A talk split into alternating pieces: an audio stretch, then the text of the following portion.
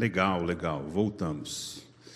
É bom quando a gente volta à comunidade, a gente toma umas broncas já. O pessoal é amigo, amigo bom, é amigo que dá bronca, é amigo que fala na cara. Eu entrei ali, o Renato falou: Nossa, tá gordo, hein, mano? Tá velho. Pelo amor de Deus, o que aconteceu nesse período? Falei, cara, o tempo passa, o tempo voa, né? E, conforme eu falei, é, faz tempo realmente, presencialmente, que eu não venho. E eu já tomei uma bronca da produção aqui que eu esqueci de perguntar quem está nos visitando. E para quebrar o gelo, então eu vou me apresentar novamente, porque eu me considero quase um visitante. Não é verdade, Nilda? A Nilda manda mensagem para mim e depois logo ela manda em seguida. Não vai responder, não, ô mitidinho? Calma, irmã. Bom, eu sou o Sandro. Eu vim hoje a convite do Hamilton. Olha que privilégio. Nós temos a campanha do hambúrguer aqui. Quanto mais convidados você tiver, você pode ir lá do outro lado e pagar o hambúrguer por irmão no final do mês. Então eu gostaria de saber, há alguém hoje nos visitando? Quem está aqui hoje conosco a primeira vez? Opa, bacana. Ô, oh, louco, gente. Então vou me direcionar para cá, vou começar com você. Qual o seu nome? Fabiana. Legal. Senhora? Marlene e? Jorge. E? Sidney. Wildney. Legal, já esqueci o nome da maioria. Que bom. A gente não pode mais cumprimentar, mas eu queria pedir uma salva de palmas por eles que estão aqui. E, e falar em especial a vocês. Tudo que acontecer aqui hoje, esqueçam. É bem melhor quando o Hamilton está aqui, tá? Vocês já devem ter visto, pelo menos na internet. Então, quem está aqui é só, como dizem, diz o Renato, o número dois, é o reserva. Eu estava lá, você, vai, você pode pregar domingo? Meu amigo, tem um monte de coisa para fazer, relatório, faculdade, saco mé, né? Falei, então, não perguntei se você tem isso. Você pode pregar domingo? Tá bom, eu vou. Então, estou aqui. E a gente tem feito, aliás, o Hamilton tem feito essa, esse estudo sobre o livro de Lucas, aonde o tema é meu caro amigo. Meu caro amigo, por quê? Porque Lucas escreve o livro deles, dele a, vamos ver se vocês estão antenados? A Teófilo. E o que quer dizer o nome Teófilo? Alguém sabe? Aqui é um jogral agora, vamos lá. Ninguém? Meu caro amigo, amigo de Deus, amado de Deus. Então o nome Teófilo tem essa significado, amigo de Deus. E Lucas, então, escreve o seu livro a Teófilo. Claro que não ficou único e exclusivamente com Teófilo. Que bom, nós hoje somos os Teófilos. Nós recebemos também o livro de Lucas e temos o livro de Lucas na nossa Bíblia disponível todos os dias. Então nós somos os Teófilos a quem Lucas escreveu os passos e a caminhada de Jesus. Nas últimas duas semanas, o Hamilton falou sobre emancipação, poder e piedade que Cristo dá à sua igreja, que Cristo dá aos seus seguidores. E hoje nós vamos dar continuidade a isso. Então, eu queria que você que trouxe a sua Bíblia, abrisse agora comigo, você que tem no seu smartphone, liga ela aí também, e nós vamos projetar aqui. Então, Lucas, capítulo 9, versículo 17 em diante.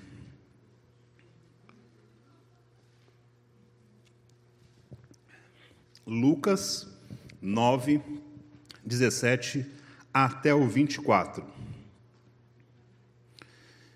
E comeram todos, e saciaram-se, e levantaram do que sobejou doze alcofas de pedaços. E aconteceu que, estando eles só orando, estavam com eles os discípulos e perguntou-lhes, dizendo: Quem diz a multidão que eu sou? E respondendo eles, disseram: João o Batista outros Elias e outros que um dos antigos profetas que ressuscitou. E disse-lhes: E vós, quem dizeis que eu sou? E respondendo Pedro disse: O Cristo de Deus. E admoestando-os, mandou para que ninguém referissem isso, dizendo: É necessário que o filho do homem padeça muitas coisas, e seja rejeitado dos anciãos e dos escribas, e seja morto e ressuscite ao terceiro dia. E dizia a todos: Se alguém quer vir após mim, negue-se a si mesmo. Tome cada dia a sua cruz e siga-me. porque qualquer que quiser salvar a sua vida, perdê-la-á, mas qualquer que por amor de mim perder a sua vida, a salvará. Senhor, consagramos mais uma vez diante do Senhor este tempo, esses minutos que passaremos aqui refletindo, falando sobre a Sua palavra. Eu te peço agora que o Teu Espírito Santo fale o coração de cada um, fale a mente de cada um, que não seja apenas a minha voz, mas seja o Seu entendimento que vai entrar em nossos corações. Fala conosco, eu te peço agora, consagramos isso a Ti, em nome de Jesus. Amém e amém.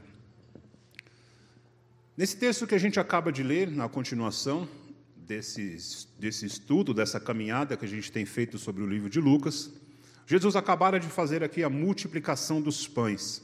Todos conhecem a história da multiplicação dos pães, havia ali pães e peixes, só que havia uma multidão muito maior do que aqueles pães e peixes disponíveis. E Jesus pergunta para os seus discípulos o que temos de comer, eles falam: tem aqui alguns pães, aqui alguns peixes. Então vá, distribua ao povo e deem a eles o que comer. Mas Jesus, o senhor não está entendendo, tem pouco, pouca comida. Tem uns irmãos aí que veio de longe, nem café tomou. Tem outros aí que está com mulher, com filho, com sobrinho. Tem um ali que só, só na casa dele eu contei, onde eles estão ali sentados, são sete. Jesus falou: distribua. E a palavra fala que eles foram distribuindo os pães e os peixes, e as pessoas iam pegando, cada um conforme a sua necessidade, ia pegando, ia comendo, comendo. E no final ainda recolheram doze cestos cheios de pães e de peixes. Os discípulos ficaram maravilhados. O povo não percebeu aquilo. O povo estava ali com fome, com necessidade, precisando se alimentar. Eles haviam caminhado um dia inteiro com Jesus, atrás de Jesus, esperando aquele momento que Jesus fosse falar com eles, mas veio uma necessidade física e natural que eles tinham e nós temos também hoje: fome. A gente sabe que a reunião da manhã é muito gostosa, mas quando vai chegando perto do fim, você fica pensando assim: meu Deus, não acaba logo porque eu quero comer. Eu já estou vislumbrando, profetizando que eu vou chegar na padaria, vai estar o frango pronto. Aqueles lá estavam na mesma coisa. Só que eles não tinham essa oportunidade de uma padaria. Eles não tinham a casa da mãe, do amigo, do, da sogra, do sogro com um churrasco. Eles não tinham deixado já o marmitex pronto, eles não tinham deixado nada. Eles estavam ali esperando que alguma coisa pudesse acontecer. E Jesus vai lá então e faz esse milagre, todos comem, todos ficam saciados. E os discípulos maravilhados, acho que um perguntando para o outro: Meu, o que, que aconteceu? Você viu? Onde apareceu pão? Onde apareceu peixe? Não estou entendendo. E Jesus então começa a orar, eles se achegam próximo, e Jesus começa ali a ter um, uma conversa com eles. Quem é pai, quem é mãe aqui, quem é professor, quem é uma pessoa que tem liderança sobre outras, você vai entender esse tipo de analogia que eu vou fazer. Quando a gente caminha muito com alguém, a gente tem mais intimidade com aquele que está mais próximo de nós. E aquele que a gente caminha menos, a gente tem um pouco menos de intimidade. Então há determinados assuntos que você pode falar com seu filho, que você pode falar com o seu amigo mais próximo, que você pode falar com aquela pessoa que trabalha com você na empresa há alguns anos, porque você tem intimidade e liberdade e aquela pessoa saberá ouvir a sua fala. Agora tem outras pessoas que não são tão próximas ainda, que a gente tem que ter um outro tipo de discurso. Então Jesus faz duas perguntas simples aos discípulos. Vem cá, o que, que o povo está dizendo sobre mim? O que, que eles falam sobre mim? Jesus não estava preocupado se tinha alguma fofoca, não, Jesus estava querendo saber, através dos discípulos, qual era a opinião do povo sobre ele. E eles falaram: olha, dizem que você pode ser João Batista, Outros dizem que você pode ser o Elias. Outros dizem que você pode ser um profeta que ressuscitou, que ressurgiu. Cada um tem uma história, Jesus, cada um tem uma teoria, mas eles entendem que em você é alguém diferente. Jesus falou: hum, interessante. E vocês que estão comigo, e vocês que estão caminhando comigo, e vocês que estão próximos a mim, quem vocês pensam que eu sou? A Bíblia não, não, não relata isso, mas acho que houve um momento de um discípulo olhar para o outro. Houve um silêncio e um medo de responder, né? Meu Deus, e agora? Vou falar que ele é filho do Zé, do carpinteiro lá, filho da Maria. Vou falar que não sei, que eu cheguei aqui ontem. Não, não dava. Jesus sabe, precisava que eles respondessem sinceramente. E eles já conheciam muito bem Jesus, que era um homem que era impossível de ser enganado. Mas Pedro responde: Tu és o Cristo de Deus. A resposta que Pedro deu foi aquelas respostas que às vezes nós mesmos falamos e a gente se pergunta: Meu, de onde veio isso? De onde saiu essa palavra de mim que nem eu sabia? Como que eu consegui falar algo tão relevante porque nem eu imaginava que eu saberia disso? Quem respondeu através de Pedro, quem deu a resposta internamente para Pedro, foi o próprio Jesus através do Espírito Santo. Pedro já estava com, aquela, com aquele sentimento: eu tenho Jesus em mim, mas ele não sabia se expressar. E a Bíblia mesmo nos fala, nos fala que em momentos de dúvida, de aflição, o nosso ajudador, o nosso auxiliador, o nosso consolador é o Espírito Santo que nos ajuda, inclusive, a orar. A gente fez uma oração agora há pouco, como nós sempre fazemos aqui na reunião. Mas eu sei que há momentos que você ora na sua casa, no seu carro, andando na rua. E há dias que a oração simplesmente parece que não flui. Nossa, está tão difícil que eu não consigo nem orar. Está tão difícil que eu não consigo nem parar para orar. Essa situação está tirando a minha paz que eu estou com muita dificuldade de, inclusive, orar. Um amigo meu uma vez falou algo e eu guardei isso e vou guardar pelo resto da minha vida. A pior oração que pode ser feita é aquela oração que não é feita. Porque quando nós começamos a orar, mesmo que nós não tenhamos condições humanas para a oração, o Espírito Santo de Deus que habita em nós nos ajuda a orar. Então, quando você estiver numa situação que você achar que não tem forças para orar, não deixe de orar. Dobra o teu joelho, feche os teus olhos, pare por um minuto. Se você tiver um tempo para ficar a sós, bom, mas às vezes não dá. Pare por um minuto Feche os teus olhos, que o Espírito Santo que habita em você vai te ajudar a orar. Pedro ele passou por essa situação e ele precisava responder Jesus. E Jesus fala assim: "OK. Não diga isso a ninguém ainda. Ainda. Porque o filho de Deus precisa sofrer, precisa padecer, precisa morrer e ressuscitar. E vocês também precisam padecer, sofrer e morrer comigo. Jesus estava dizendo ali para eles que era necessário que eles estivessem mais próximos dele, que não bastava caminhar com Jesus todos os dias, eles teriam que ter esta ligação com ele, Jesus, todos os dias. A Bíblia nos traz alguns exemplos de momentos em que o homem reconheceu Deus, ou através da própria figura de Deus, ou através de uma representação de Deus. E que não havia condição e nem entendimento humano para entender que era Deus que estava ali, mas o próprio Deus se revela ao homem, mostrando que é Ele que está naquele momento.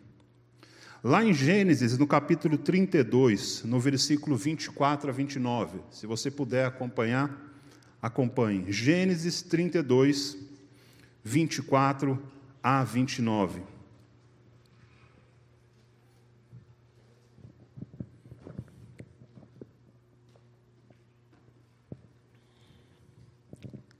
Gênesis 32, 24 diz assim: E Jacó ficou sozinho. Então veio um homem que se pôs a lutar com ele até o amanhecer. Quando o homem viu que não poderia dominá-lo, tocou-lhe na articulação da coxa de Jacó, de forma que deslocou a coxa enquanto lutavam. Então o homem disse: Deixe-me ir, pois o dia já desponta. Mas Jacó lhe respondeu: Não te deixarei ir, a não ser que me abençoes. O homem lhe perguntou: Qual é o seu nome? Jacó respondeu. Ele, Jacó, respondeu ele. Então disse o homem: Seu nome não será mais Jacó, mas sim Israel, porque você lutou com Deus e com os homens e venceu. Prosseguiu Jacó: Peço-te que te digas o teu nome. Mas ele respondeu: Por que pergunto o meu nome? E o abençoou ali. Essa história de Jacó é muito conhecida. Está no primeiro livro, está em Gênesis. Quando a gente começa a querer ter uma intimidade com a Bíblia, a ler a Bíblia, a gente vai no início, vai em Gênesis. E eu fico imaginando, tentando trazer esse cenário à minha mente, de Jacó lutando com Deus. Ele não sabia que era Deus. Ele não sabia que estava ali um anjo de Deus. Ele não sabia que aquele homem representava a Deus naquele momento. Jacó era um homem daquela época criado com tudo isso. Ele precisava lutar. A luta era a sobrevivência do ser humano naquela época. Então ele luta ali com aquele homem a noite inteira. Eu não sei de onde ele tirou forças para lutar a noite inteira, mas ele suporta uma luta a noite inteira. E o anjo devia estar ali numa boa, né? tranquilão, porque era o anjo. E Jacó ali lutando, lutando, o anjo falou: oh, meu, já deu, preciso ir embora, porque você sabe que não vai acontecer mais nada. E o Jacó fala: Não, você não pode ir embora, você não pode ir embora assim. Anjo, por quê? Porque eu não posso passar uma noite inteira aqui e sair de mãos vazias. Então o anjo vai e pergunta: Qual é o teu nome? Jacó. Então, já não é mais Jacó, agora é Israel. E ali, quando Jacó é tocado pelo anjo, e olha que ele lutou com o anjo a noite inteira, daquela maneira diferente, Jacó entendeu que quem estava ali não era um homem, não era simplesmente um anjo, mas era a presença verdadeira de Deus que estava naquele momento. Jacó passou a noite inteira lutando com Deus, mas só foi perceber no final que era Deus que estava ali. E é este episódio nunca mais foi esquecido por Jacó. E quando você continua lendo a história de Jacó, que nós não vamos falar dela sobre hoje, você percebe que a vida de Jacó não foi apenas o seu nome que mudou, a história de Jacó mudou a partir daquele dia, porque sai o Jacó e nasce o Israel de Deus. Outro exemplo que a Bíblia nos dá são vários exemplos. Se a gente falasse aqui de todos, a gente não teria tempo suficiente nesse feriado. Mas outro exemplo, 2 Reis, capítulo 2, versículo 9 a 14. 2 Reis, capítulo 2, versículo 9 a 14.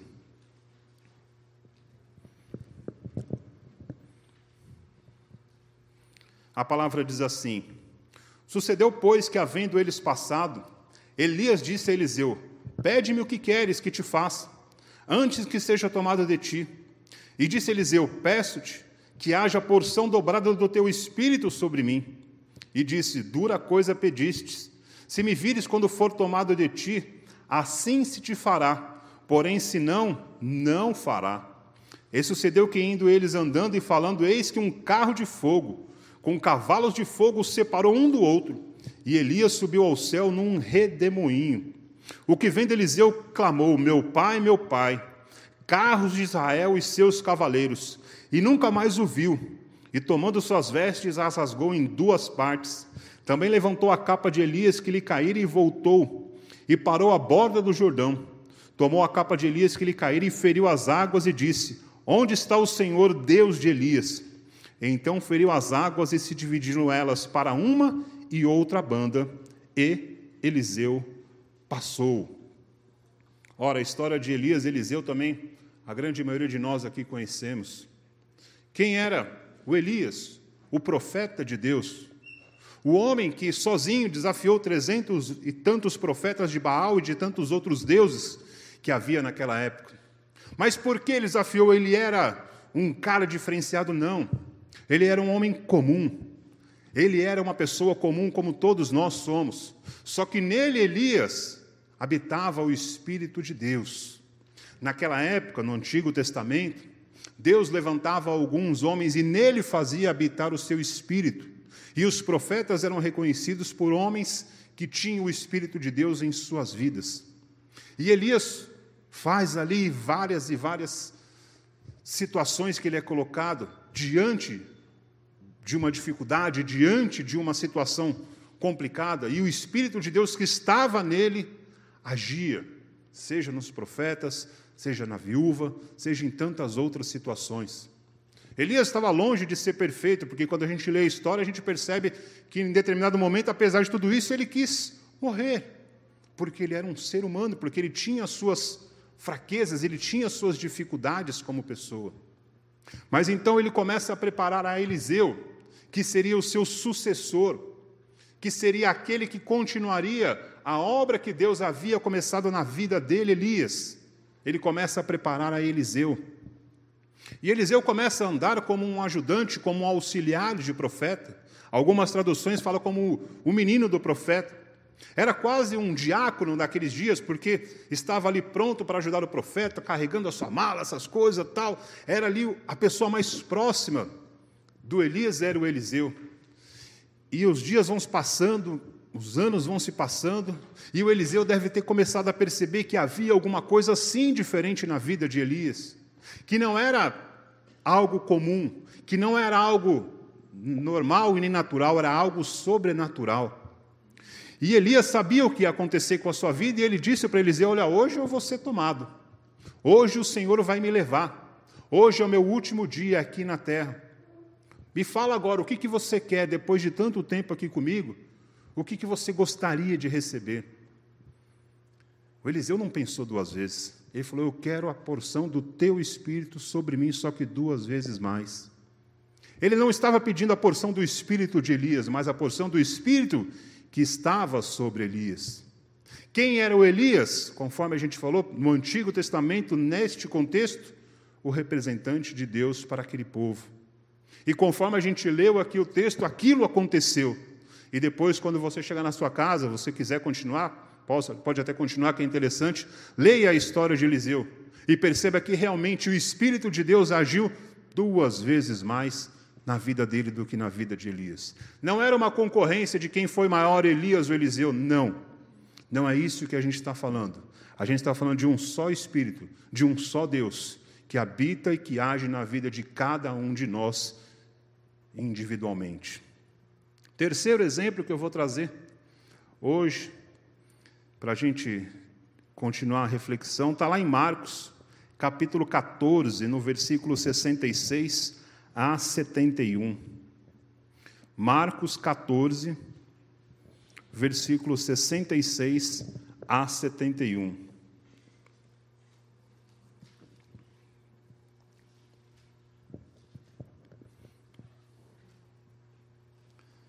A palavra fala assim: estando Pedro embaixo no pátio, uma das criadas do sumo sacerdote passou por ali. Vendo Pedro a aquecer-se, olhou bem para ele e disse: você também estava com Jesus, o Nazareno. Contudo, ele negou, dizendo: Não conheço, não sei quem é, nunca vi, não me, não me inclua nessa. Isso é o que estou dizendo, gente, brincadeira, tá? Quando a criada ouviu lá, disse novamente aos que estavam por perto: Esse aí é um deles. E de novo ele negou. Pouco tempo depois, os que estavam ali sentados perto disseram a Pedro: a Pedro Certamente você é um deles, você é Galileu ele começou a se amaldiçoar e a jurar: Não conheço o homem de quem vocês estão falando. Se a gente tivesse hoje aqui no nosso primeiro dia de igreja, de cristianismo, nossa, estou lendo a Bíblia a primeira vez hoje.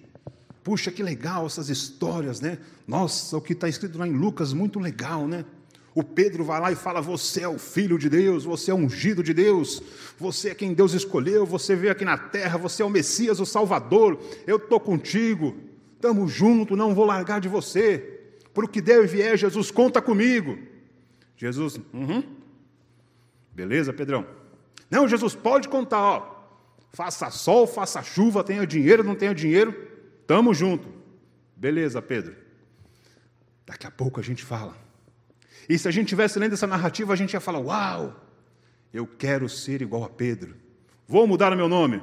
Não serei mais Sandro, agora serei Pedro, porque eu sou pedra, porque eu sou rocha, porque eu sou forte, sou inabalável. Quem perguntar para mim quem é Jesus, eu vou dizer assim: é o ungido de Deus, é o filho de Deus, é o homem de Deus, é quem Deus escolheu. Aí Jesus é preso.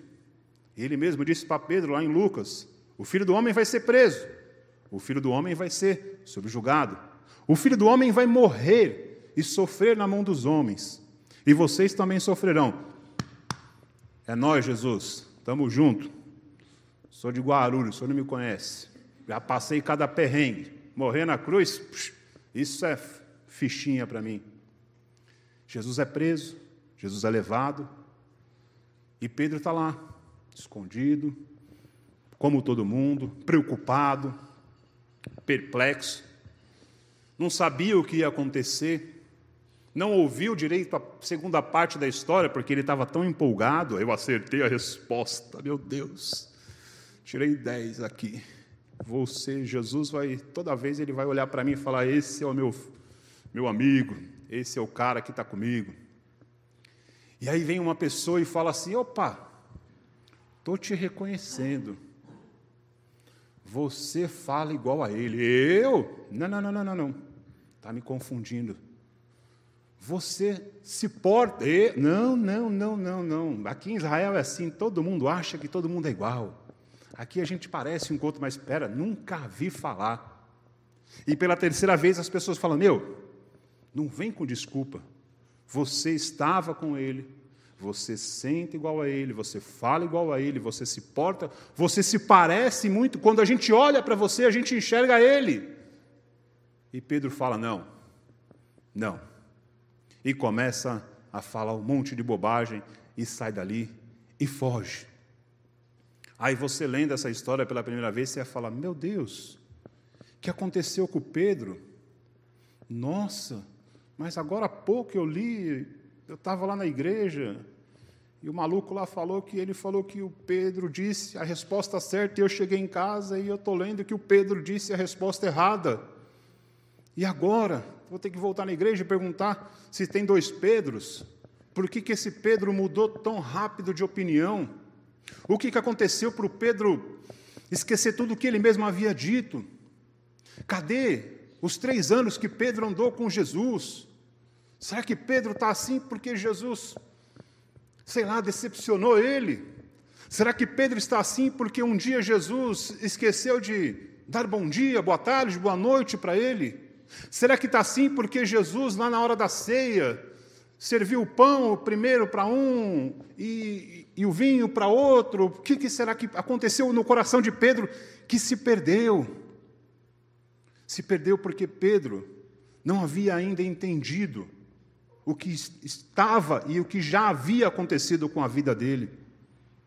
Pedro, naquele momento, havia se afastado daquilo que ele já era, daquilo que ele havia enxergado e visto na vida de Jesus. Quando Jesus pergunta para os discípulos: Quem eu sou para o povo?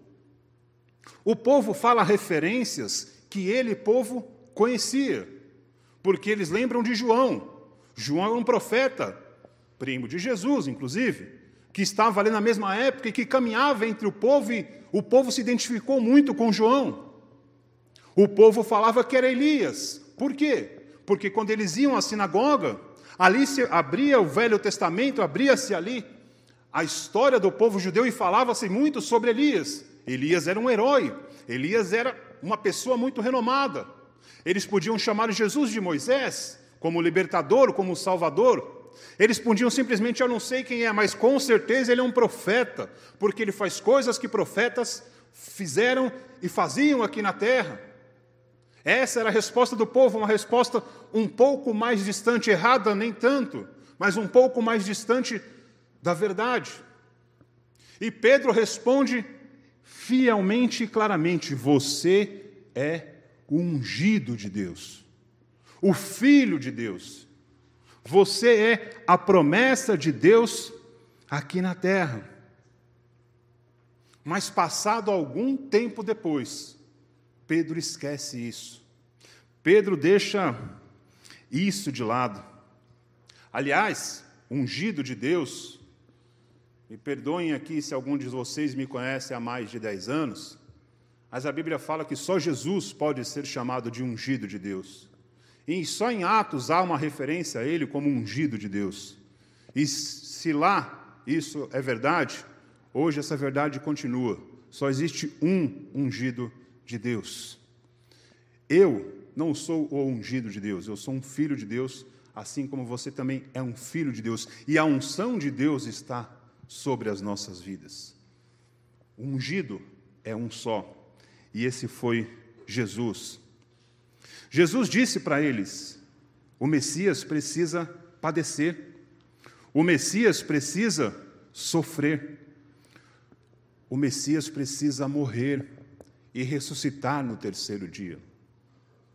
O povo judeu, eles esperavam um libertador, eles esperavam uma pessoa que viesse e tirasse Israel daquela escravidão e daquele sofrimento. E quando eles olhavam para trás na história, eles liam história de guerreiros, de libertadores, eles liam a história de Davi, eles liam a história de outros reis, de Sansão, de tantas outras referências, que eles falavam: Uau, vai chegar um dia aqui em Israel, que vai descer todos os carros e cavalos de fogo, e vai sair um homem lá grande, forte, com todas as espadas possíveis, e vai matar todos os nossos inimigos, e nós seremos o único povo escolhido e salvo aqui na terra, porque Deus nos escolheu. Essa era a esperança e o pensamento do povo judeu. Só que um dia Isaías, depois você lê na sua casa, lá no capítulo 9, ele falou que surgiria um Messias, um Salvador. Só que ele seria simples, ele seria manso como um cordeiro. A sua aparência seria confundida entre os homens, e ele não faria nenhum tipo de esforço humano, belial ou de guerra ele simplesmente seria um cordeiro que serviria e seria morto. Esse era o verdadeiro Messias que viria e que veio. Quando a gente fala para nós mesmos, ou para algumas outras pessoas, que, quando digo para nós mesmos, de repente no início da nossa conversão, muitas vezes as pessoas nos perguntam assim, né, onde está a tua esperança? Ah, minha esperança está em Deus. E alguém pode dizer isso para você, mas o seu Deus morreu. Uma coisa que morre não é legal. Uma coisa que acaba não é legal. O seu Deus perdeu. O seu Deus foi crucificado. Pensa para o judeu, ele estava com uma esperança enorme, e de repente, aquele que representava toda essa figura é preso é castigado, é crucificado e morre. A esperança para eles realmente havia acabado.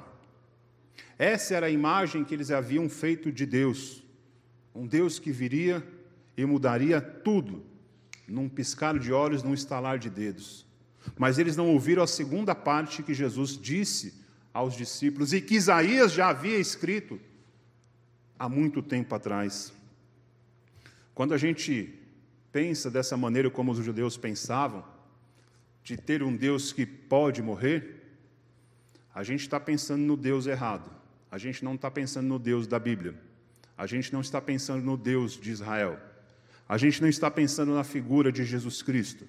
A gente está pensando em outras coisas que podem sim acabar a qualquer momento.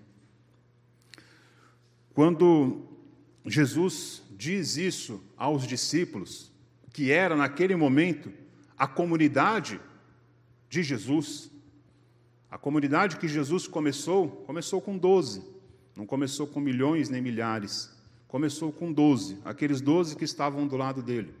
Aqueles doze que cada um tinha uma história antes de Jesus e abriu mão de tudo isso para seguir a Jesus.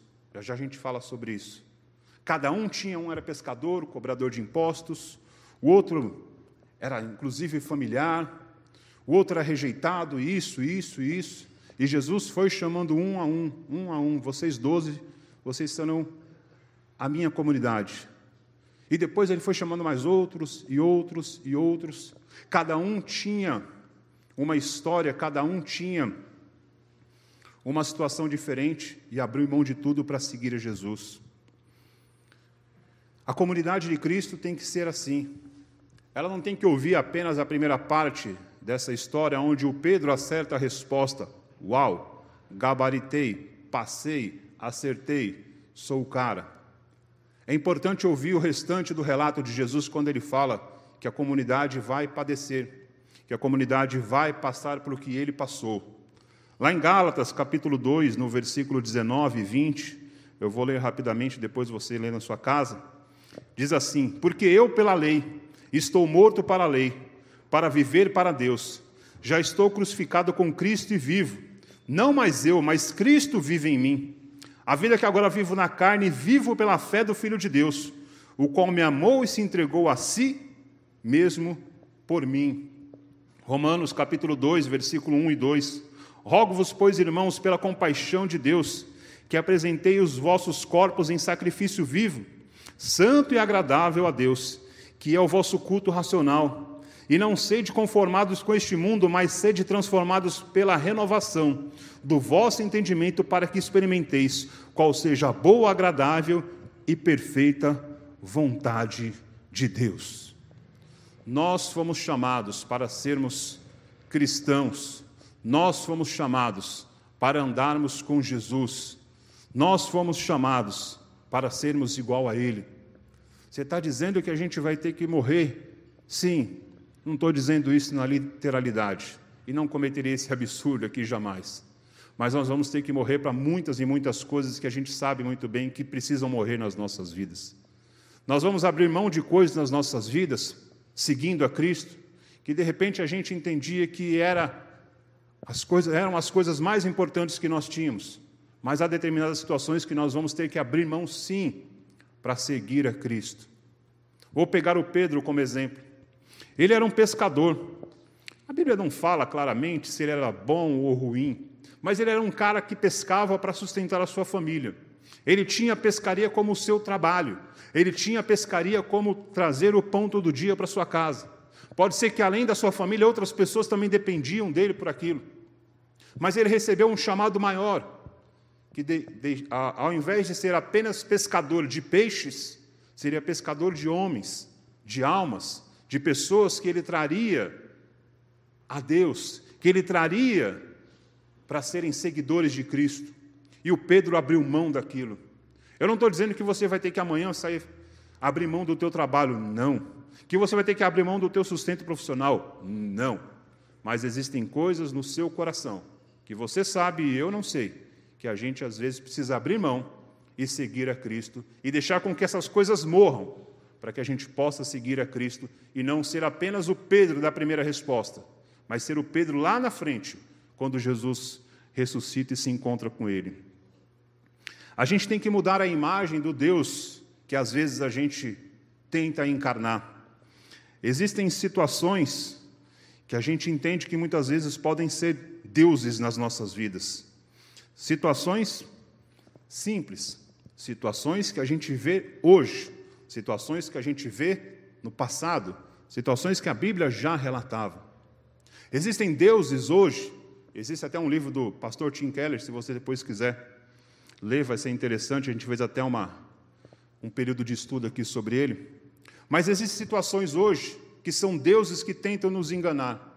E eu, a hora que eu falar, você pode pensar assim, mas eu não sou assim. Tá bom.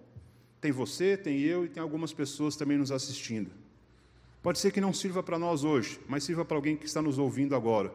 Pode ser que não sirva para nós nesse contexto hoje, mas amanhã pode ser que você venha se lembrar de uma situação semelhante a essa e o Senhor vai trazer essa lembrança ao teu, ao teu coração. Existem deuses que a gente acaba seguindo, que é o Deus do poder humano, é o Deus de ser reconhecido, é o Deus de que te faz querer ser algo que de repente a gente não precisa ser.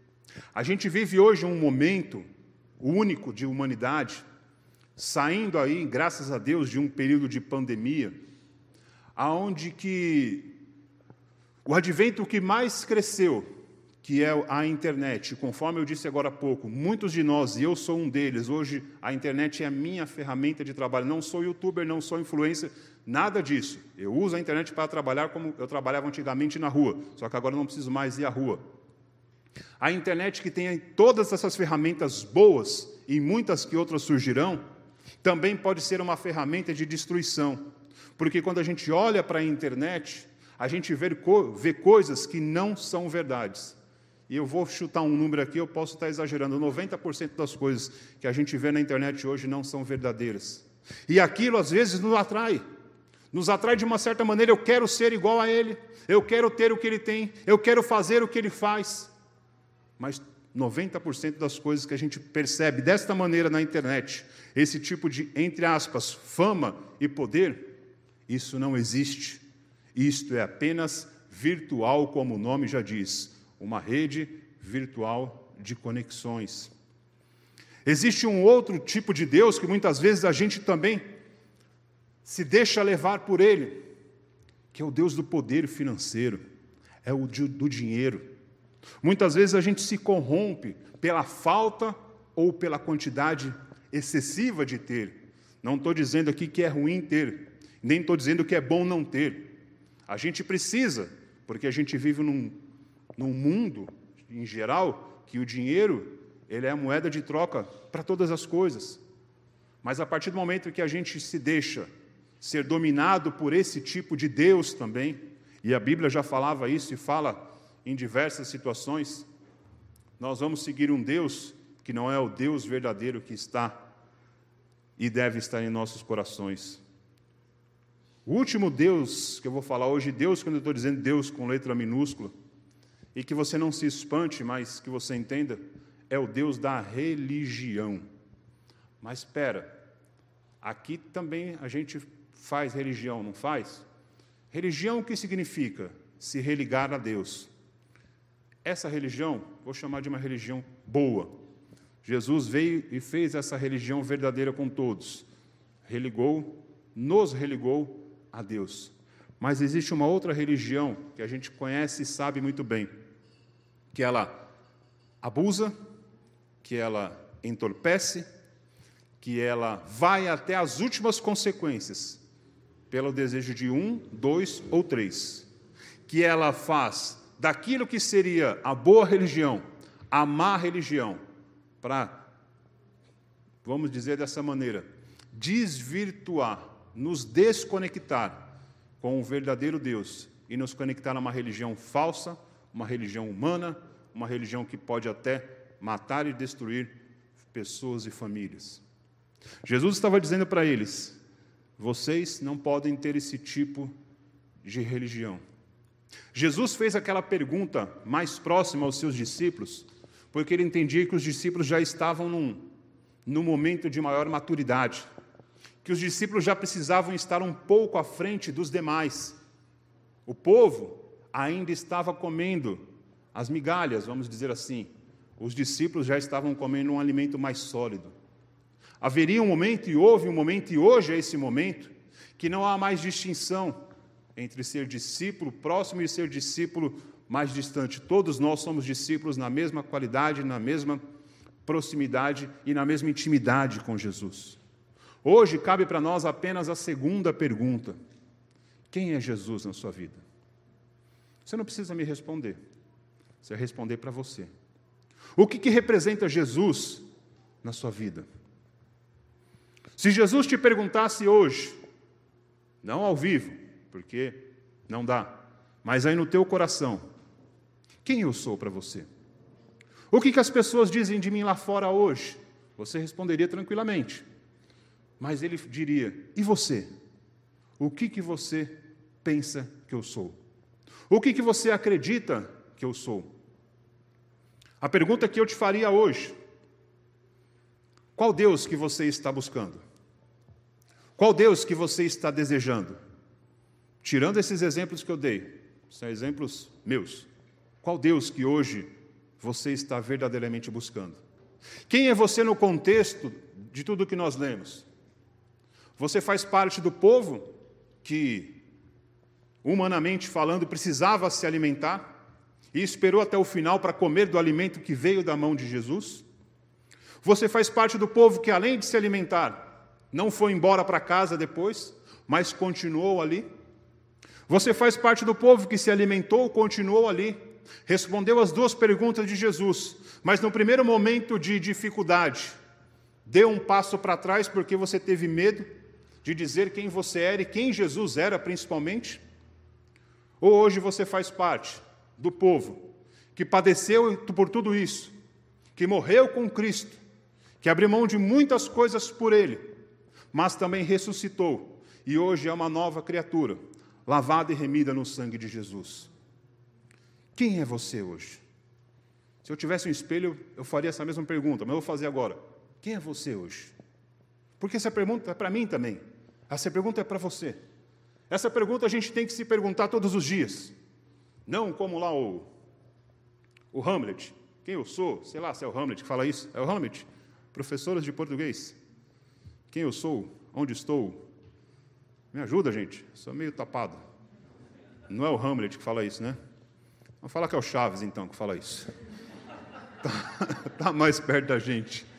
Quem eu sou? Aonde eu estou? Para onde eu vou? A gente poderia fazer essa pergunta todos os dias e seria muito interessante a gente responder com sinceridade: Quem eu sou? Para onde eu vou? Qual Deus que eu estou desejando de verdade? Qual Deus que eu quero seguir? Qual é a minha identidade com Jesus? Quem é o Jesus que eu tenho desejado? Eu não vou ler o texto, mas vocês conhecem a história e depois você lê na sua casa.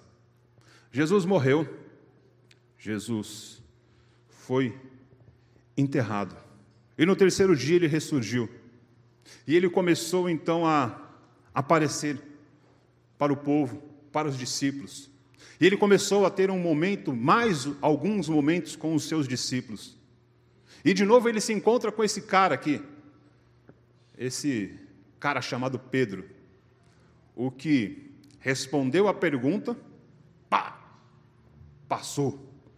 O que nega Jesus, pá, balançou.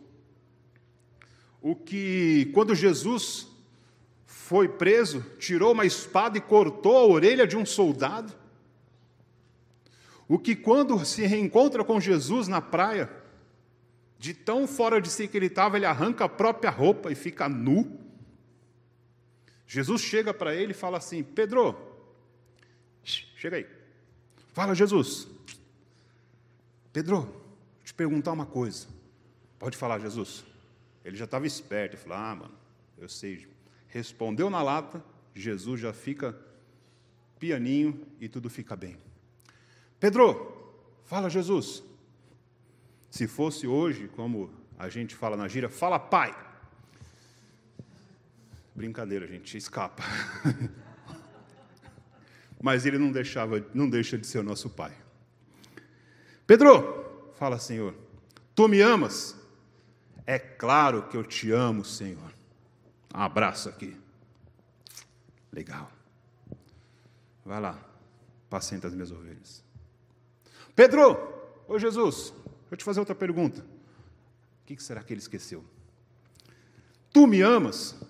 Senhor, te amo, acabei de responder, vem cá, dá outro abraço. Está carente, é? Ficou sozinho, né? Três dias.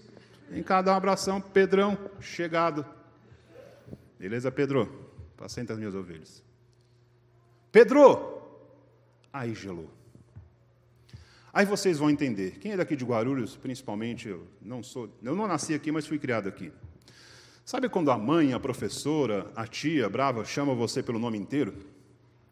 José Henrique dos Santos. Você fala, mano, apanhei.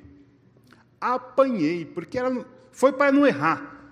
Aquela mãe, aquela minha avó tem, sei lá, sei lá não. Minha avó tem 71 netos comigo. Então, quando ela vai chamar um, ela chama 60. Mas quando ela chama pelo nome inteiro, é porque a casa caiu. E Jesus fala: Pedro, ele ouviu o nome dele inteiro. Fala, tu me amas? Senhor, Senhor conhece todas as coisas e sabe muito bem que eu te amo. Tá bom, Pedro, agora eu sei que você me ama. Vai lá e apacenta as minhas ovelhas. O Pedro, o João, vou falar o nome de pessoas que eu reconheço, não vou falar de todo mundo, o Renato, o Tom, a Nilda, a Val, todo mundo que está aqui. Todo mundo que está aqui. Os visitantes, eu sou assim mesmo, gente, eu esqueço o nome, depois eu lembro e esqueço de novo, mas se Deus quiser a gente vai caminhar e eu não vou esquecer. Todos nós temos o que Pedro tinha: uma sede e um desejo e um vazio enorme em nossos corações. Enorme. Nós temos uma. Tínhamos, vou colocar no passado, nós tínhamos uma carência espiritual que nada saciava. Em alguns momentos das nossas vidas, a fama é boa. Vou falar para os homens. Lembra quando a gente jogava interclasse na escola e a sua sala ganhava? Uau! Sensacional. Você é o melhor jogador do mundo, porque eu ganhei a interclasse na escola, lá na escola estadual que eu estudava. Lembra você, menina, quando ganhava a sua agenda no começo do ano, toda bonita? Eu sei, gente, eu sou velho, né? Fazer o quê?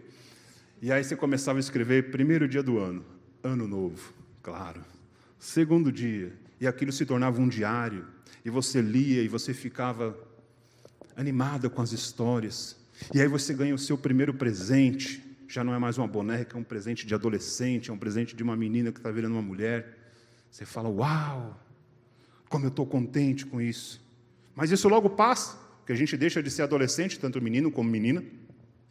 Aí a gente cresce, arruma um emprego, vai trabalhar em algum lugar e ganha o primeiro salário e fala: Uau, eu tenho dinheiro. Agora eu vou comprar, agora eu vou fazer, agora eu posso. Agora eu vou nas Casas Bahia e fazer um carnê e comprar o meu primeiro celular em 18 vezes sem juros.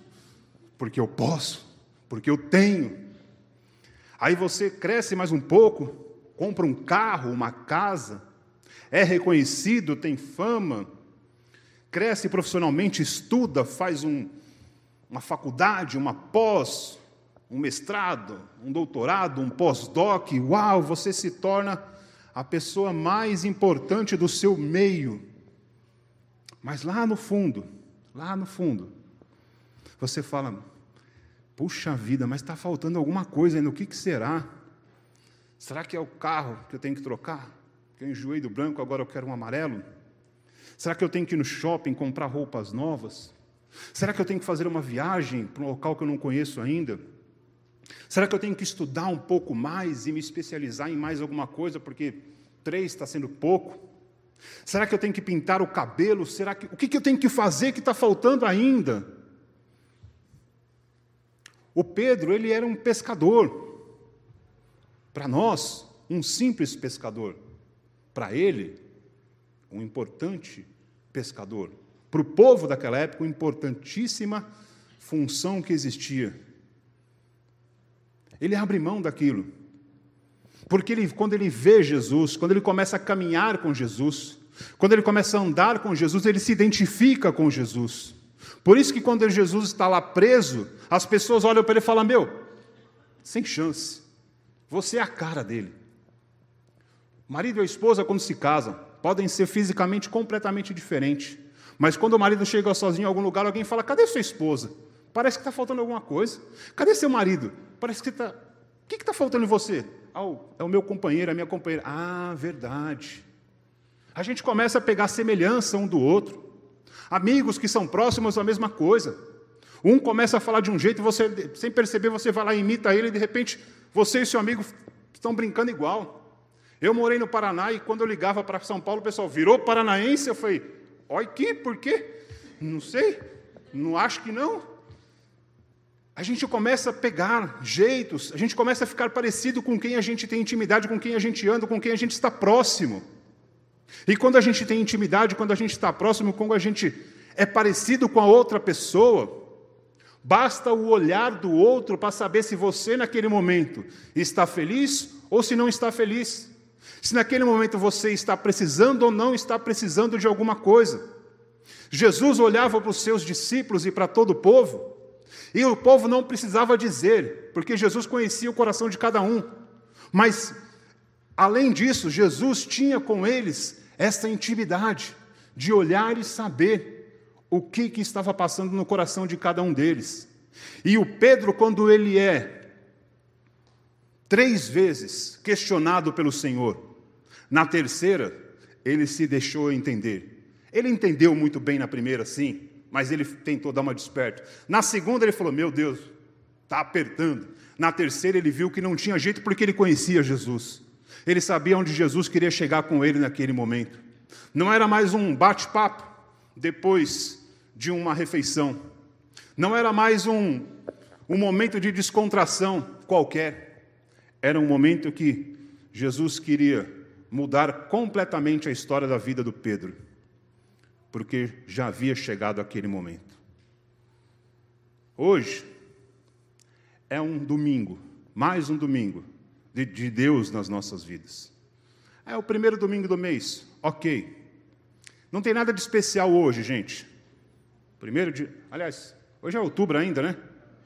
Oh, vocês também, eu estou falando que é novembro. Ó. Falei na hora da oferta, ninguém me corrigiu, agora que eu. Pois é. Então hoje é o último dia do mês de outubro. Dia comum. Nada em especial. Se for o teu aniversário, parabéns. Deus te abençoe. Não sei se é. Se não, é mais um dia comum. Se você está de folga neste feriado, legal, você vai descansar, você vai colocar as coisas em dia, você vai pintar aquela parede, arrumar aquele portão. Se não, é nada demais. É um dia como um outro. Mas é um dia que eu gostaria que de repente você pudesse refletir sobre isso. Pudesse trazer o que a gente leu lá em Lucas 9, 17 a 24. Lembrar da multiplicação dos pães, legal, Jesus faz milagre. Fez milagre lá, faz milagre hoje e fará milagre amanhã, porque Ele é um Deus que pode fazer milagres. Aqueles discípulos estavam ali por milagres, o povo também estava ali por milagres, o povo foi embora logo. Jesus chama os seus discípulos, começa a ter uma conversa mais íntima com eles e diz a eles tudo o que vai acontecer. E no final das contas, quem sobraram foram os discípulos. Sim, os discípulos não deixaram de estar com Jesus. Pedro negou, Pedro errou, Pedro exagerou, Pedro vacilou, mas ele não abandonou Jesus. Ele não voltou a ser pescador. Quando ele estava lá pescando é porque ele estava meio perdido. E é o momento que a gente fica meio perdido mesmo. E ele viu Jesus ali, sei lá, deu um piripaque na cabeça dele. Ele reagiu do jeito que ele achou que tinha que reagir. Ele, eu não pesquei nada. Jesus vai lá, lança a rede de novo, que agora você vai pescar. Mas quando Jesus chama ele fala: Pedro, eu sei que você tem um, uma sede, um desejo e uma necessidade que nada pode saciar. E essa necessidade só eu posso saciar. Jesus então sobe aos céus e hoje está sentado ao lado do Pai. E nós estamos aqui porque ele subiu, mas ele deixou aqui o seu Espírito, o Espírito Santo de Deus, que é o Consolador, que é o nosso ajudador, que é o nosso amigo e o nosso companheiro para toda e qualquer situação. Quando Lucas escreve isso a Teófilo, ele quis dizer: Teófilo, tudo isso aconteceu, todas essas coisas foram verdades. Jesus nos pressionou, nos fez responder coisas iguais a essas e até mais íntimas. Mas a única coisa que ele queria fazer é que nós tomássemos a identidade verdadeira de ser um cristão, de estar disposto a passar por situações que às vezes a gente não vai entender, e quase nada na vida a gente vai entender mas saber que em todas essas situações, sem nenhuma sendo excluída, em todas, o Senhor estará ali conosco. E nós queremos ter essa identidade que Ele nos deixou. Nós não queremos ser parecidos com Cristo fisicamente, porque não dá. A gente não sabe como foi e como é a aparência de Cristo hoje, humanamente falando. Mas a gente sabe como é a aparência de Cristo espiritualmente falando. Você não está numa comunidade cristã diferente de nenhuma outra. É mais uma comunidade cristã que Deus abre a porta, que Deus dá a oportunidade de nós entrarmos aqui e começarmos a aprender dia após dia o que é caminhar com Cristo, o que é padecer com Cristo, o que é morrer com Cristo, mas principalmente o que é ressuscitar com Ele todos os dias das nossas vidas. A gente acorda pecador, a gente vive pecador, a gente dorme pecador, mas a gente, no dia seguinte, é ressuscitado, renovado, lavado e remido novamente pelo sangue de Jesus. E assim serão todos os dias, até a volta dele, que ele vai vir buscar a sua igreja, a igreja que ele mesmo está preparando. Amém? Então eu queria que você aplaudisse ao Senhor.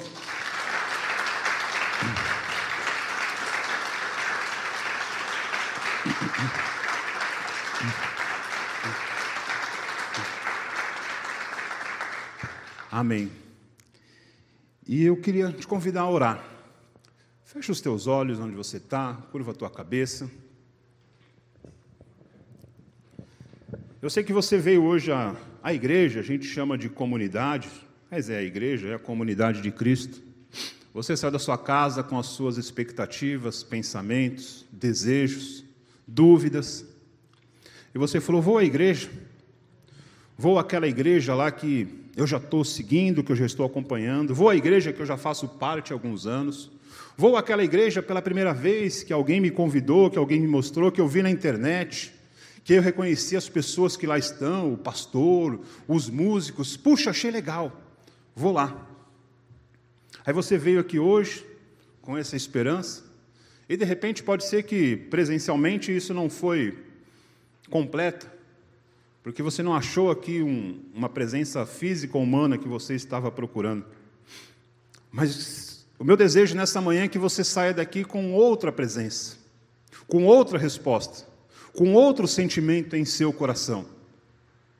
Que Cristo está aqui, que o ungido de Deus te trouxe aqui nesta manhã, para que você entendesse, para que você recebesse em seu coração, para que você tivesse a certeza no teu espírito, que o Espírito Santo do Senhor, que o próprio Senhor, que o próprio Deus está contigo em todo e qualquer momento. Eu oro ao Senhor para que você tenha um domingo abençoado. Eu oro ao Senhor para que você tenha um feriado prolongado abençoado.